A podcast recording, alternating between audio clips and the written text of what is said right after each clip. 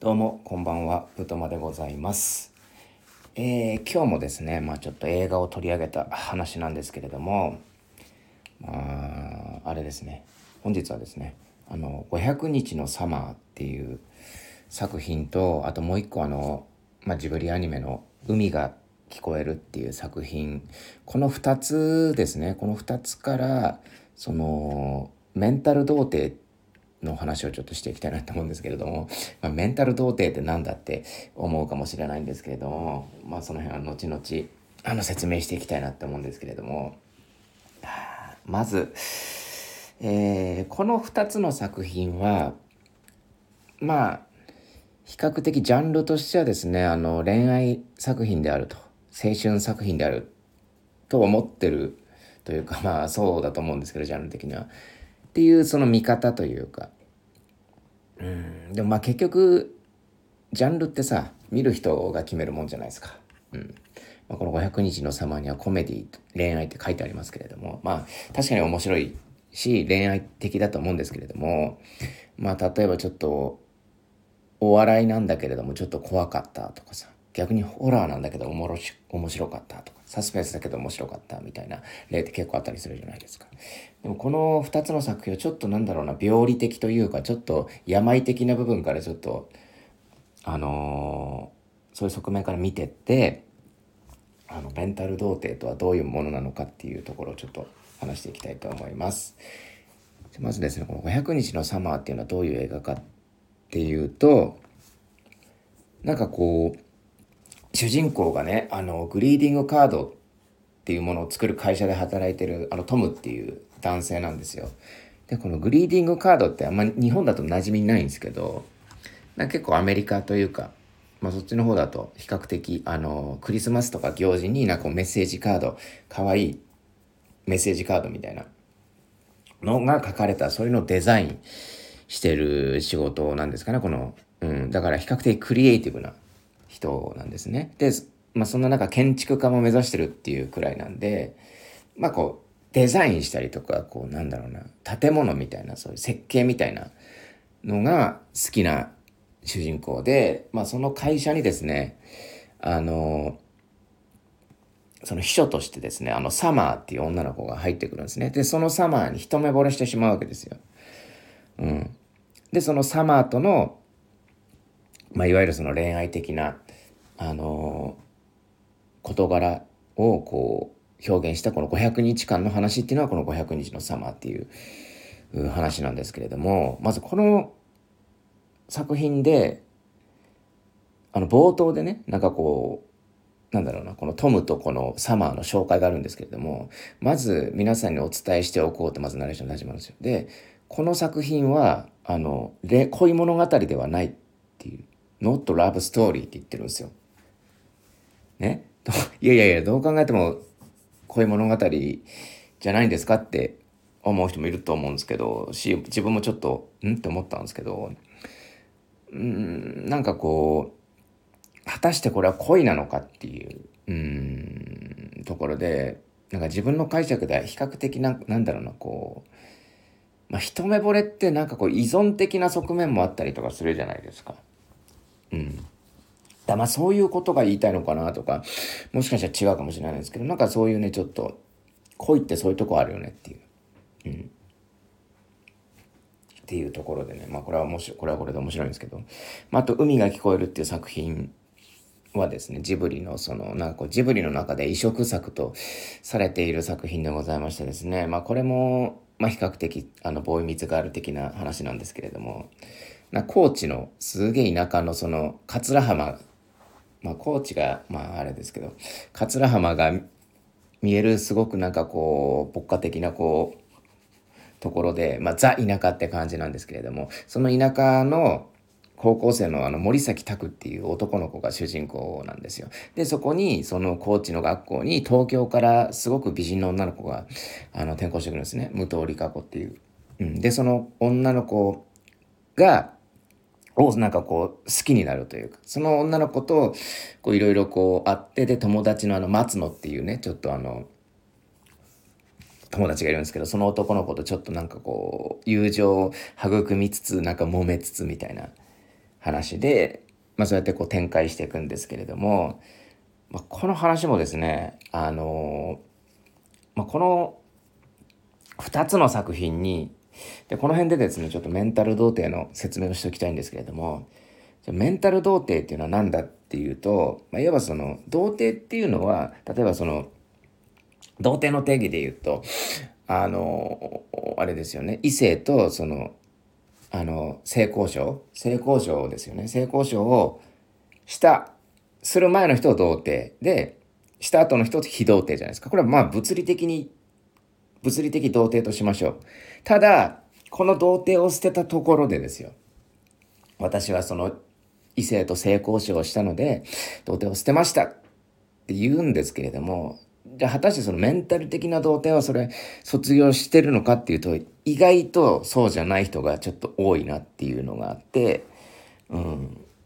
じゃあこのメンタル童貞っていうのは何なのかっていうとこの500日のサマーのこのトムとかその海が聞こえるのその、えー、と森崎拓に見られるなんか特徴を備えてる。で私自身もそうなのではないかっていうところで、うん、お話ししていきたいんですけれどもあのメンタル童貞っていうのはまああのスタンスとしては受動的なんですよ。受け身。受け身のスタイルでで相手からのアプローチを待ってる。っていうか相手からの働きかけによって恋恋するというかあの囚われてしまうっていうところであってでまあこの映画の話に戻るとこのサマーとそのトム500日のサマーのサマーとトムがあのそのトムがね好きになったきっかけっていうのがエレベーターでねあのトムがあのヘッドフォンつけてあの音楽聴いてるんですよでエレベーターで一緒になったんですけどトムは話しかけないんですよ。ね？そのサマーがその入社しますっていう紹介の時にちょっとドキッと来てるにもかかわらず話しかけませんトムは。うん、ヘッドホンを外さずしれーっとしてるんですよ。そしたらサマーがですね声かけるんですよ。あの音漏れしてくる音楽を聴いてああれ？これザ・スミスじゃない？みたいな声かけるんですよ。そしたら「ん?」みたいな。なんすか？みたいな感じでヘッドホン外して、うんうん、そうだけど。つったら、私好きなのよ。つって。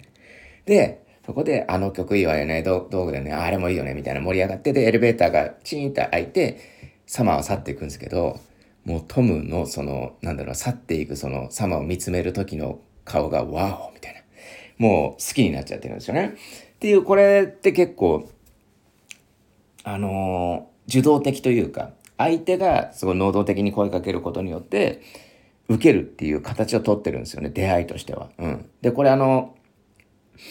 森崎拓の場合も一緒でこう理香子武藤理香子がなんかちょっと浮いてる存在なんですよね。でなんかこうやっぱあのー、目立つんですよ。でやっぱこう森崎拓もまあ絶対あのなんだろうな好きになってるはずなんですけれども、ああ、みたいな、東京の女か、みたいな感じで、ちょっと、あの、しれっとしてんですよ。そしたら、まあ、ある日、あの、修学旅行かなんかで海外行った時に、あの武藤理香子から声かけられて、あの、森崎くんお金貸してくんないって言われるんですよ。で、そっから、あの、物語が展開していくんですよ。その、武藤とその森崎の。うん。で、これもまた相手からのアプローチじゃないですか。で、なんかこれが、あの、メンタル童貞の特徴というか、で、こういった女性たちとの出会いってあるじゃないですか。青春時代とか。ね。こういう、あの、青春時代とかこういう、まあ、リカ子とかサマー的な女性がいるじゃないですか。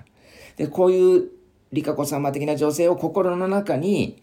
なんかこう依存対象としてこの物語に支配されてるというか、縛られているっていうのが、あの、メンタル童貞なんですよ。うん。だからまあ、メンタル童貞の定義としてはもすごくその、そういうサマーリカ子的な女性に縛られているっていうところが特徴でございます。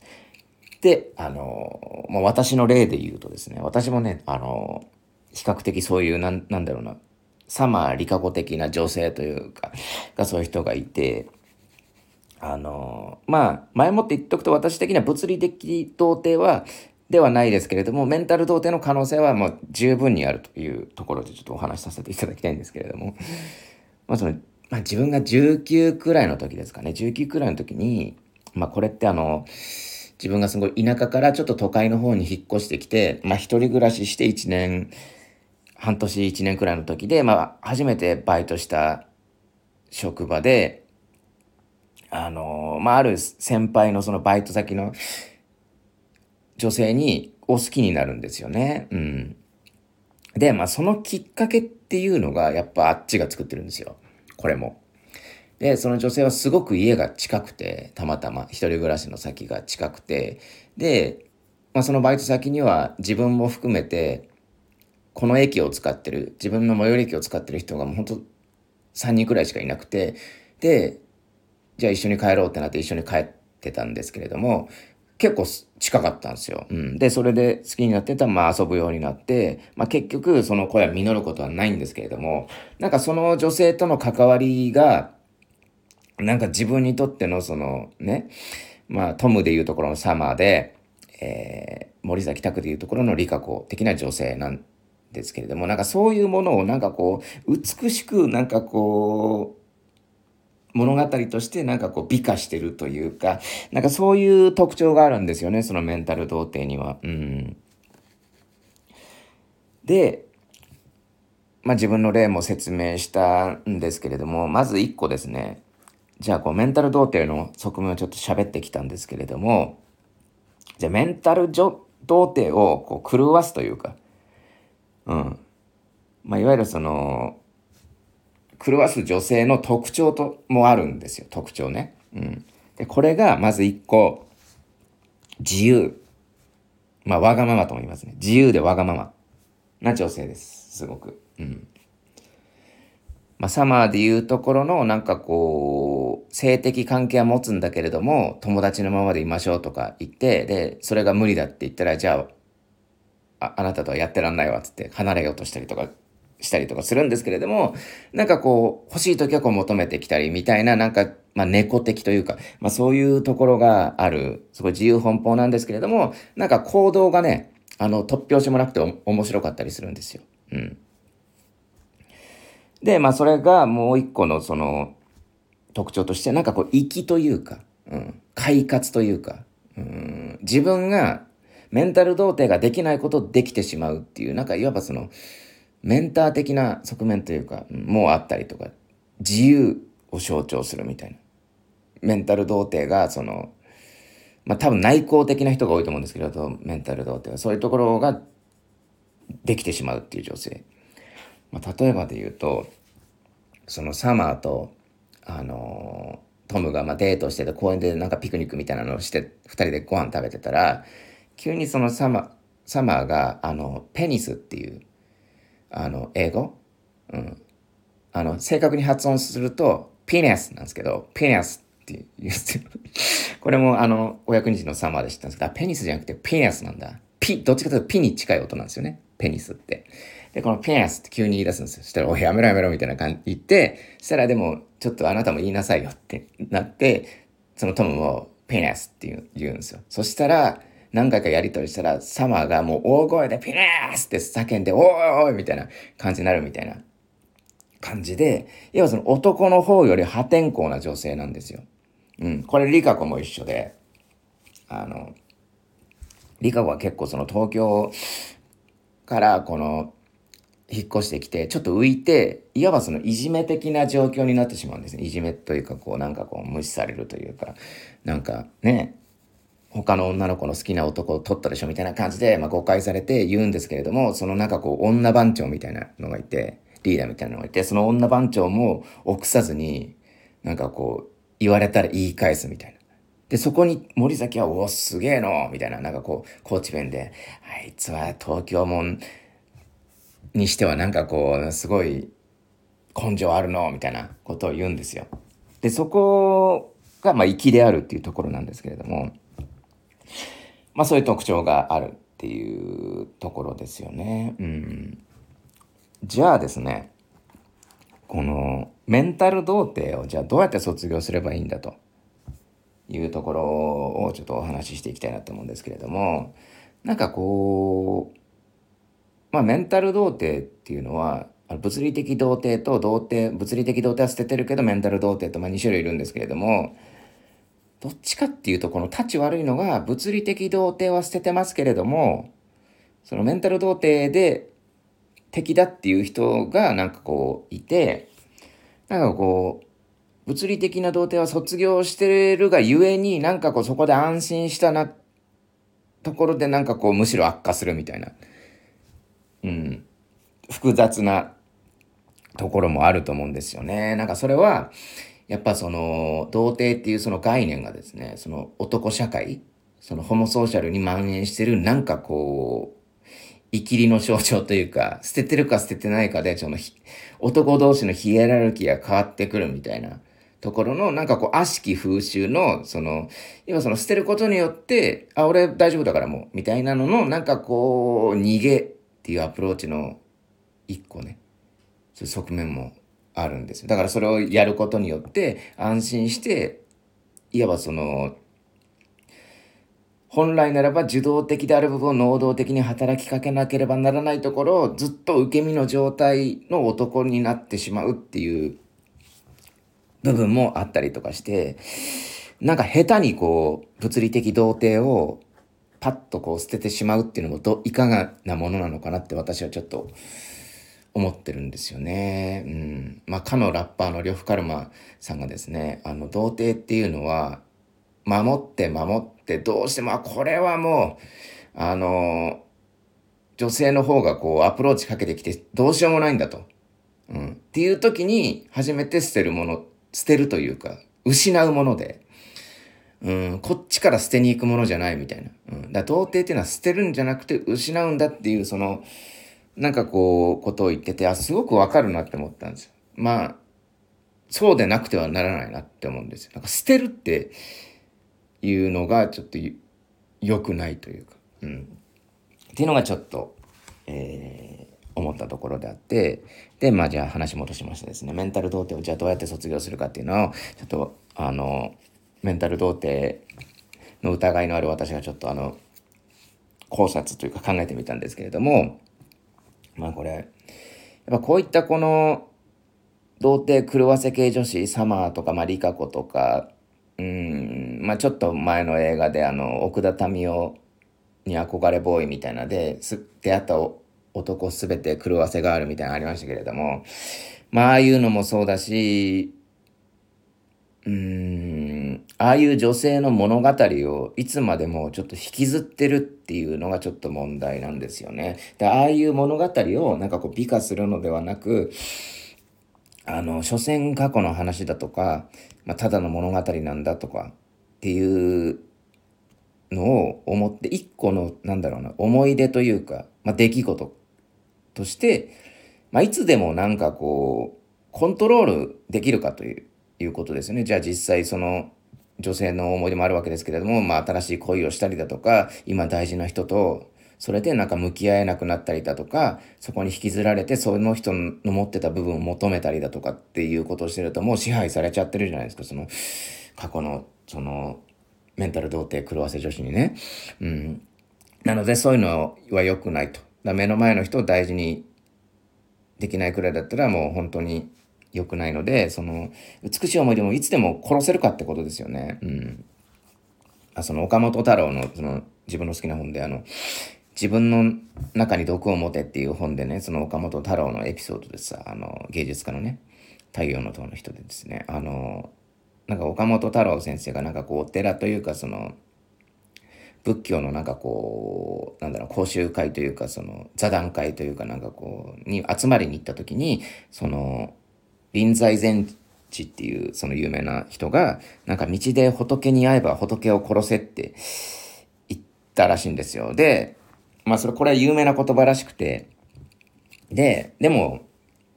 岡本太郎的にはこの言葉ってちょっとおかしいよねって思ってるところで、まあその後に岡本太郎が喋る機会あって、あの、いや、仏に会えばっておっしゃいますけれども、じゃあ京都の街歩いてて仏に会えますかということを言って、道を歩いてて出会うのは己自身なのだと。で、道を歩いてたら自分自身に対面するから、そうしたら己を殺せっていう、あのー、解釈というか、うん、ことを言ったんですけれども、うん。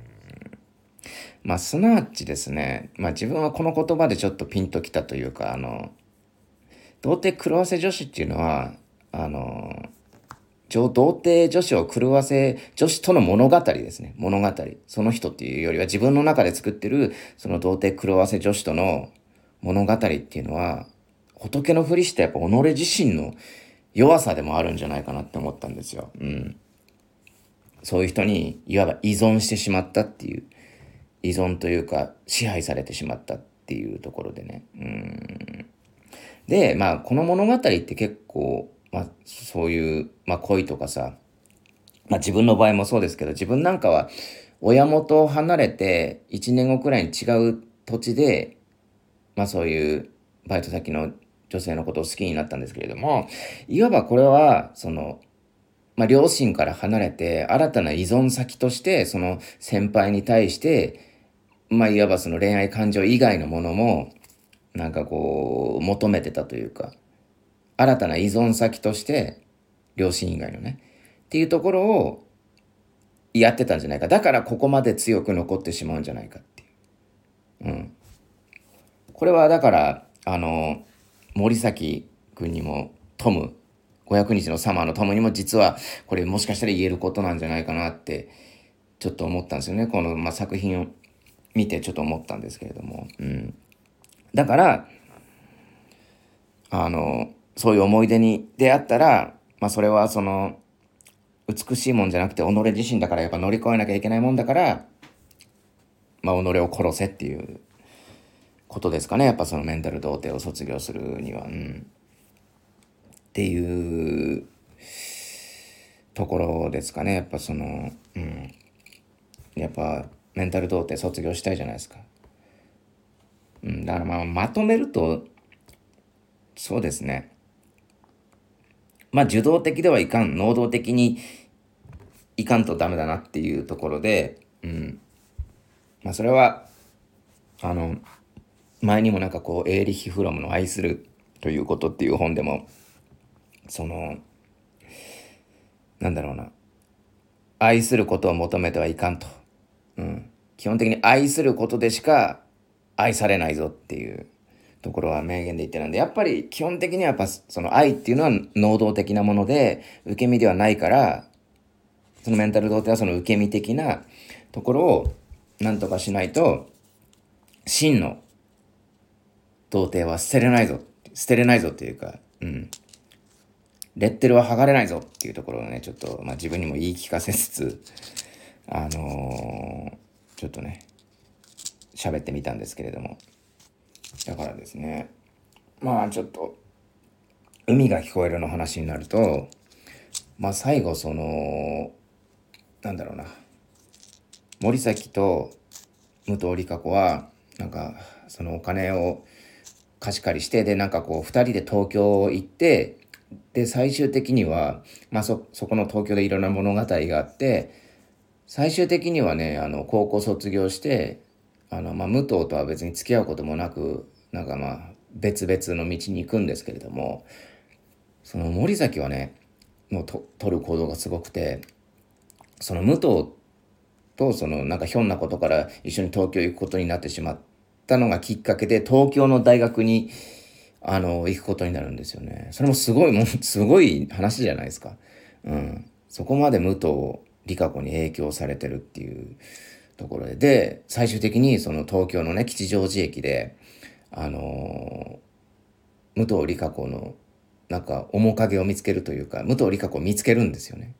あの、向かいのホームに。で、あ、武藤だってなって、で、バーってこう、あの、解説、あの、アトレのあの、連絡通路をこう、ガーって吉祥寺のね、走ってって、会いに行って、で、実際、武藤理香子がいて、武藤理香子がニコって微笑んで終わるっていう。で、そこで、ああ、やっぱりわしわしは武藤のことが好きなんじゃな、みたいなことを気づいて、あの、終わるんですよ。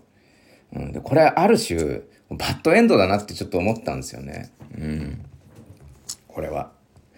最初は、あの、これ、あの、この作品結構、あの、中学校か高校くらいの時見て、ドハマりしてね、あの、原作も読んだんですけど、なんか、その時はすごくいい、いい話というか、綺麗な話だな、いい物語だなって思ったんですけど、今になってみたら、これ結構なバッドエンドじゃないって思ったんですよね。これ、やばいぞって。じゃあこれ二人が付き合って、で、その後どうせ別れるわって思って、まず、それも偏見なんですけど、別れるわ。そしたら、この森崎拓はこの武藤里香子っていう女性のことを忘れるのに相当なん、なんだろうな、縛られ続けるというか。で、この、受動的な性格がちゃんと、なんだろうな、治るのかっていう心配になったりもするんですよ。まあおそらくその大丈夫だと思うんですけど、なんかそういうなんか一個のなんか匂わせみたいなのはありますよね、自分が思ったところで言うと。うん。